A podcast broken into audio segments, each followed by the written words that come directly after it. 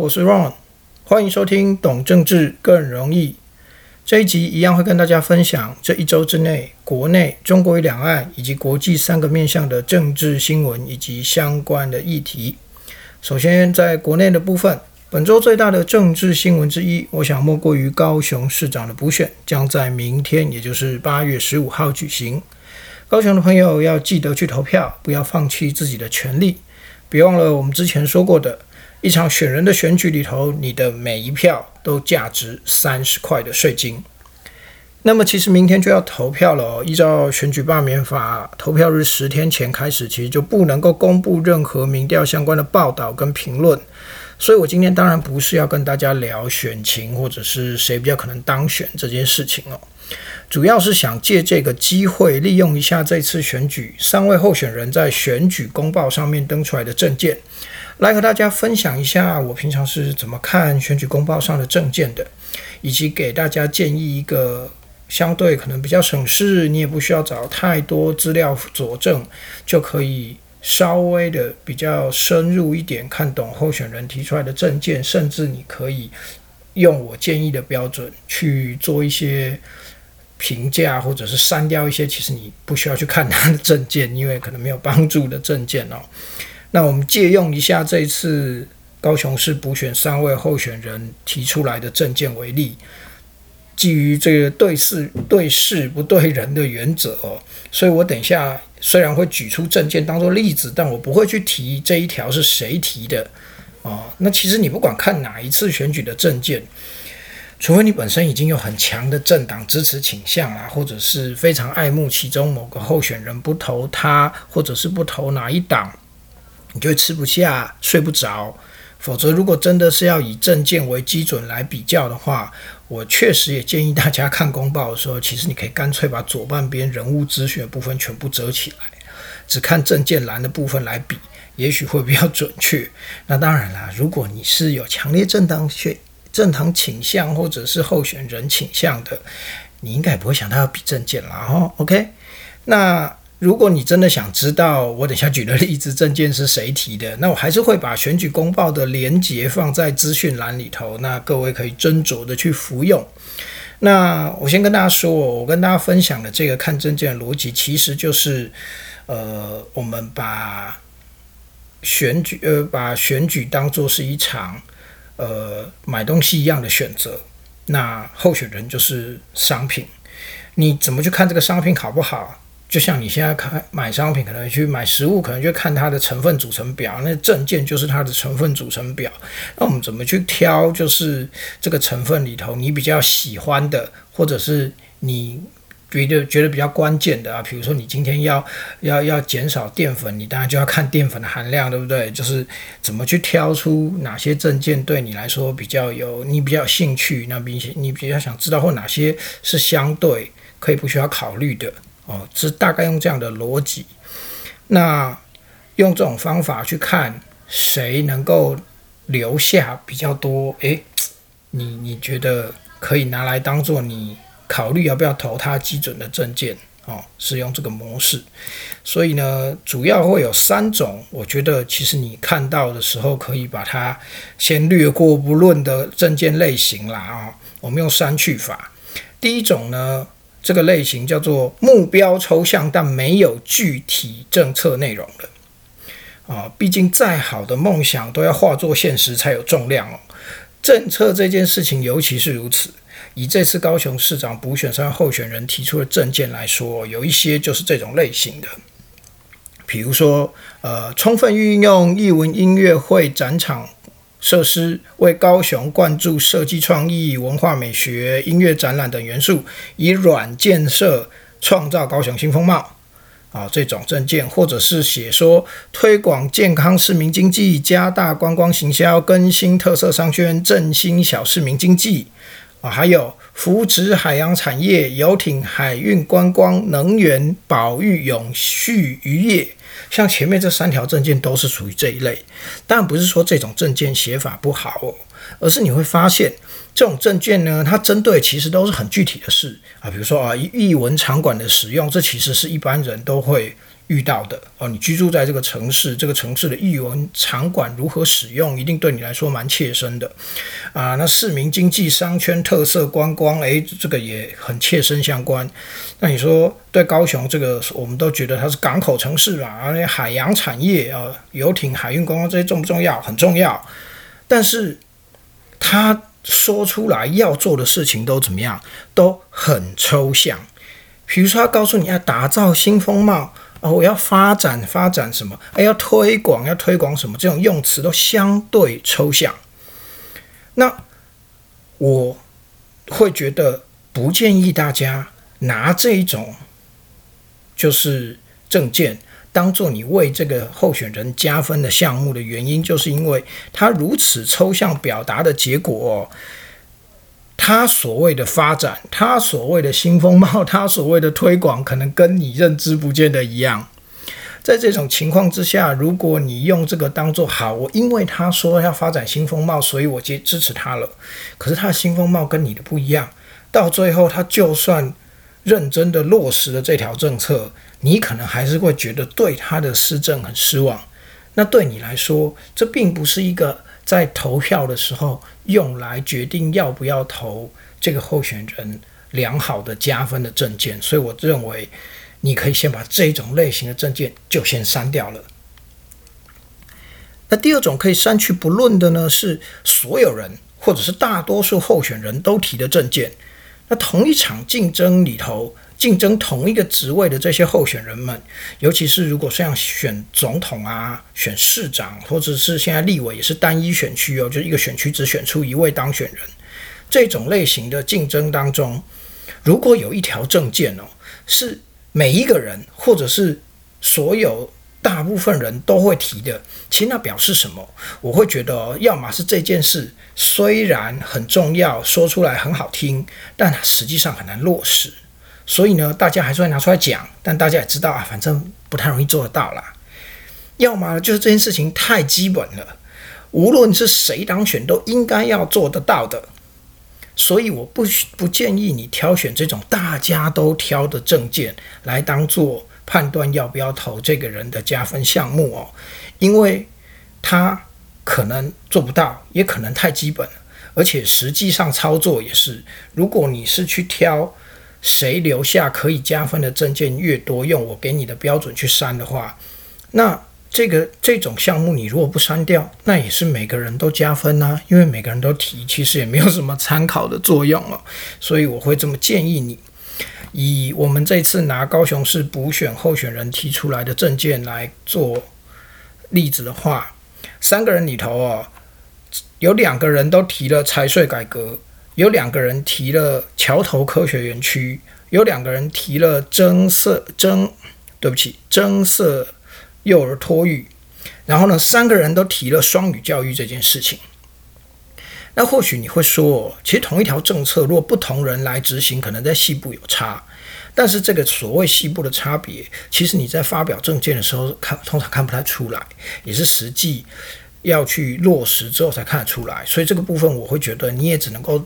等到他真正当选，并且开始实施的时候，再去监督他，这个在证件上面也看不出来。我们只能看出他关心的议题是哪些。所以我当然会说，我不太建议各位去挑选这种大家都写了的证件当做判准。那么第三种呢？是所谓超出职务范围的证件，这一类当然建议大家删去不考虑哦，因为这是他就算当选之后也不肯做到的，因为这超出他的职务范围。当然啦，如果你要很仔细的去挑出这个证件是不是超出这个职位的责权责范围，那你可能需要对每个选举的职务都。非常理解，或者是对相应的政府体制运作要很清楚。那要做这个功课，需要耗费不少时间查资料啦。所以呢，我可以建议大家，不是每个人都这么有时间跟兴趣去查对这些资料也没有关系。其实你可以先从肉眼看就知道跑太远的开始哦。那么因为。在这一次高雄市长补选，三位候选人的证件都没有一看就跑太远的这一种，所以我接下来举的例子都是之前在别的别次选举里头看过的哦，跟这一次高雄市长选举就没有关系了。比如说，我们之前会看过有选里长的，却写要推动铁路电气化，或者是要选市长的，去提出他要建设两岸的跨海大桥，这种明显都超过他的职权哦。对于里长来说，要推动铁路电气化。实在不是你的职权哦，你所管的地方不可能只电气化，你管的那地，你管的那一个里有通过的那一段铁路嘛，对不对？所以那不是你的职权。那市长更是啦，要跨海大桥、跨两岸的跨海大桥，这个牵涉已经不只是呃行政职权了，再还有政治问题嘛。两岸问题是不是你一个市长可以去处理跟决定的哦？那也许你会说。没有决定权，他还是可以站在那个位置上面提出建议啊，确实哦。但是决定权既然不在他手上，我就不建议你去挑这个证件作为你考不考虑投他的决胜点。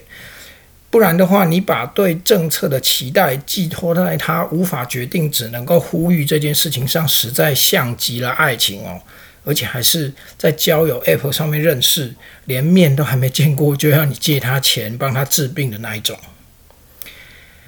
以上呢就是今天国内新闻的部分，跟大家分享一下。呃，平常看这个选举的时候提出政见的心得哦。那当然啦，选举的过程在台湾通常非常热闹滚滚，所以除了看选举公报证件之外，其实我相信大部分人看的比较多的哦，一定是媒体的报道啊，跟他们在媒体上面的口水战。但我必须说，如果你认真的想要看这个人当选了之后想做什么，或者是能做什么，还是回归证件面会比较好。那回归证件面比较理性的方法，确实是去看他们。写出来有凭有据登在公报上面的证件哦，平常在新闻媒体上面的那些，我觉得都只能够当做综艺节目来看，因为大部分的口水战其实不涉及证件，有涉及的也没有什么实质的内容，所以对于你判断他到底想做什么，也许都会有一点失真。所以呢，这次跟大家分享这个部分，希望大家以后诶可以多多去翻翻。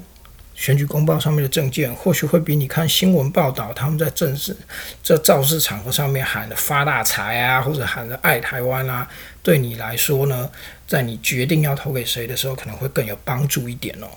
再来是中国与两岸新闻的部分，本周想挑出来跟大家聊的呢，是一则看起来好像跟民生比较有关系，但是实际上背后还是有很多政治因素可以聊一下的。那就是八月十一号的时候，中国的国家主席兼中共总书记兼中共中央军委主席习近平，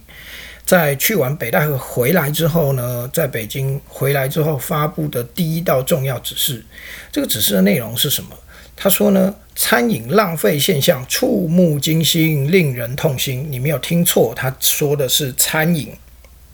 而且他也说，尽管我国粮食生产连年丰收。对粮食安全还是始终要有危机意识，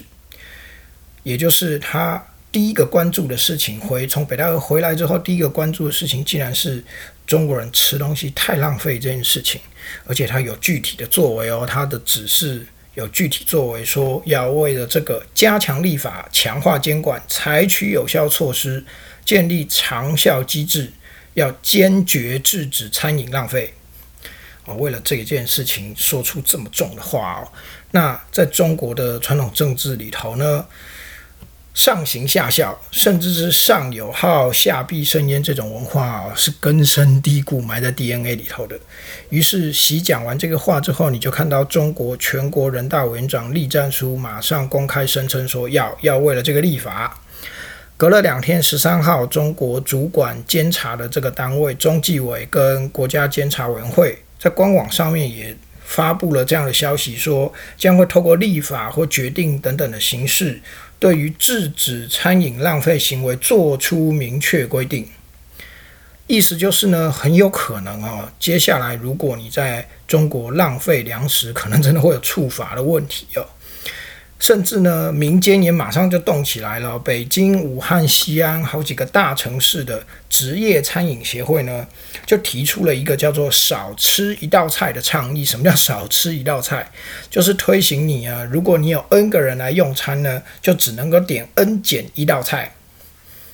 的用餐模式啦。啊，希望大家可以在点菜的时候就克制一点，还是 n 还不能够 n 还必须大于等于一哦，一个人一个人吃饭你就不能点菜了啊！一，其实这也是要规定到点菜的数量上面，这个也是非常有趣的啊。那当然啦，类似的主张其实习近平也不是第一次提出了，早在他二零一三年刚上台不久的时候，就提出过厉行节约、反对浪费这样的要求。那同一个同一年的时候，那个时候北京有一个叫做“硬三三”的这个民间团体，就跟随着这个发起了一个叫做“光盘行动”的公益活动。所谓的“光盘行动”是呼吁大家用餐要吃到清光餐盘的意思哦。当时还得到很多中国大陆的网友啊、演艺界人士、餐饮企业的支持跟参与，甚至呢，连中国官媒《人民日报》都为了这个去报道这个活动。光盘行动这个词也在当年被挑选为中国十大流行语之一。但是那个时候，习近平的讲话只有厉行节约、反对浪费。这一次呢，他讲的话呢，比那个时候更加的详细，甚至明确指出呢，必须要立法跟监管，也就是会。提出实际的管控作为，而不再只是呼吁哦。所以这次卷土重来的光盘行动可能会更加的盛大，会是一个更大规模的运动。那习在这个时候对于粮食，或者是说对于餐饮浪费这件事情做出这么重大的指示，那对外界来说就会引发：诶，中国是不是陷入粮食危机？所以你必须要做这样限制的疑虑哦。那我是觉得。中国目前会不会陷入粮食危机这件事情，我们其实可能要配合他前阵子另外一个事件一起看，就是烧粮仓这个事件。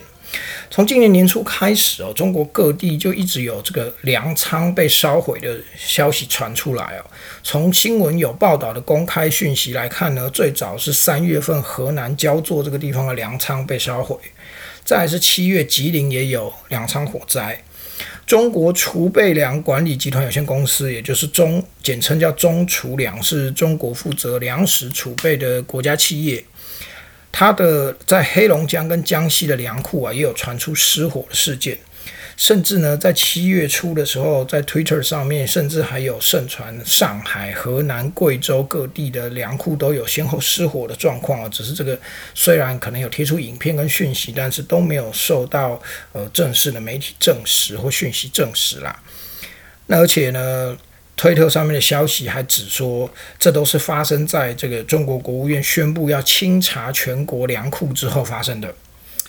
这个说法呢，就引起了很多中国大陆网友跟就是呃一些外界的这个观察者会认为说，哎，是不是啊？这个中国储粮系统里头的官员呢，因为涉及贪腐，怕被查，所以才在中央宣布要清查粮库之后呢，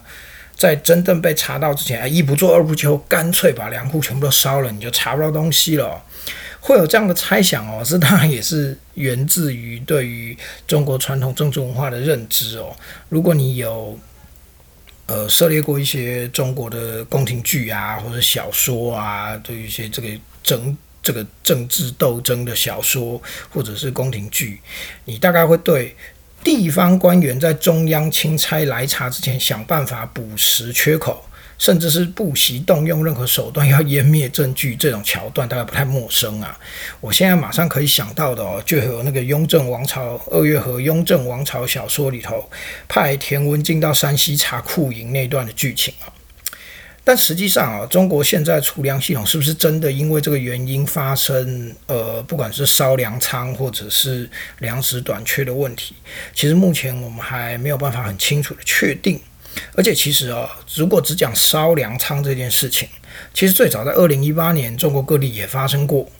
但是今年因为年初的时候有肺炎的疫情，加上后来华南地区又有爆发大洪水，再加上烧粮仓的话，对于中国大陆粮食供应今年的状况，恐怕确实是雪上加霜。而且就在习发出刚才那道指示的隔天，其实中国国家粮食与物资储备局发布的数据里头，就显示说到八月五号为止，中国政府累计收购的储备小麦确实比去年少了九百三十八点三万吨，这个减少的比例大概是百分之二十哦，两成。也由此可以去推估说，习去下这个呃禁止餐饮浪费指示，其实不是没有原因的啦。但实际上，中国会不会真的因为这样就出现粮食危机，甚至因为粮食危机进一步引发社会动荡？这个其实目前看到言之过早，我们需要更长期的观察，才能够知道，在这个事件当中，因为会有中国政府调动资源的能力，他对社会跟言论压制的能力，还有光盘行动的成效，甚至还关系到美中贸易战的走向，因为这关系到。你会不会跟美国进口大豆等等玉米之类的粮食来做平衡？这些因素的整体平衡的互动结果，才会决定这个议题，甚至是中国会不会出现短时间内出现大规模的粮食危机，造成社会动荡的发生的可能性。所以，我们都还必须进一步的继续去观察。最后呢，是国际新闻的部分。本周在这个部分想跟大家聊一个距离台湾比较远的新闻哦，那就是白俄罗斯的总统大选。啊，先跟大家简单介绍一下，它白俄罗斯在地理位置上位于我们俗称的东欧地区。那它的东边是俄国，北边是立陶宛跟拉脱维亚。立陶宛跟拉脱维亚就是你常常会在广告、在旅行社的广告文案上面看到的这个波罗的海三小国其中两个啦。那西边是波兰，南边则是乌克兰，这是白俄罗斯大概的地理位置。它在苏联的时期是苏联的一部分，目前的人口大概是九百五十万左右。然后虽然目前台湾还是习惯称呼它为白俄罗斯，但其实在二零一八年的时候，该国的政府其实就透过他们驻中华人民共和国的大使馆，宣布说他们正式的中文国名译名啊，应该是白罗斯。那他们是在当地时间八月九号举行的总统大选。那发生了什么事呢？其实先说结论的话，哦，按照官方公布的选举结果，现任的总统卢卡申科获得八十几八百分之八十几的选票，成功的连任。那这是他第六次连任，哎，需要淡季的第六次。听到这里，你会不会觉得事情不太单纯？没错，他已经在。白俄罗斯掌权到二十六年之久了，从一九九四年开始，而且早在他第二次连任后的二零零四年，他就用发动全民公投的方式废除了原本有的总统连任限制，所以他也就一路连任到了现在。这也是二零零五年的时候，美国那个时候主政的小布希政府哦，曾经称他是欧洲最后的独裁者的原因之一。除此之外呢，他会被视为独裁者的事迹也不少啦。比较近期的，例如说，二零一一年八月的时候呢，他的政府推出了禁止三到五人在公共地点聚集这样的法令，违者甚至最多可以被拘留十五天，也就是你连找亲朋好友到公园野餐，可能都会被抓起来。二零一三年，他又进一步规定哦，公共场合鼓掌是一个非法的行为。白俄罗斯警方后来甚至用。公共场合鼓掌跟呼叫反政府口号为理由，分别逮捕了一名独臂男子跟一名哑巴。你不觉得这非常讽刺吗？这也让卢卡申科跟白俄罗斯的警方后来联合获得搞笑诺贝尔奖和平奖的颁奖。但我想哦，对白俄罗斯的民众来说，恐怕是笑不太出来哦。那这次的选举，官方公布结果之后。卢卡申科的竞争对手，也就是反对派的总统候选人季哈诺夫斯卡娅，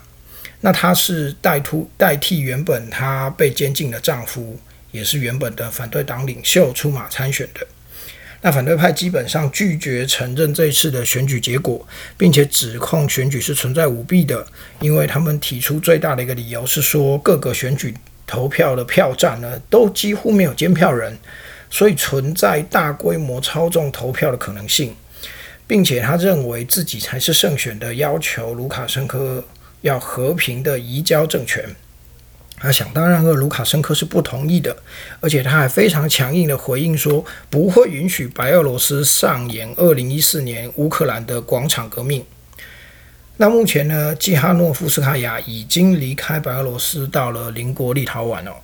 但白俄罗斯的首都明斯克街头上面，反对派仍在抗争，且不乏跟政府警力发生武生冲突、武装冲突的状况。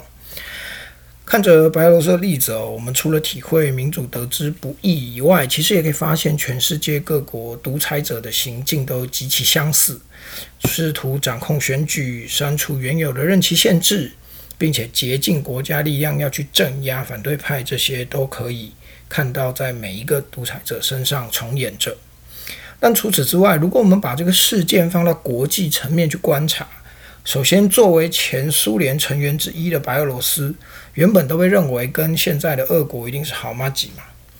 但在选举的前一周，其实白俄罗斯警方哦宣布了，他们逮捕了一些属于瓦格纳这个佣兵组织的俄国籍雇佣兵，而且认为他们试图制造恐怖攻击来破坏白俄罗斯这次的选举。当然了，俄国对于这样的指控是大加反驳的。并且说，这三十三个人只是普通的观光客，根本只是要去参观教堂的，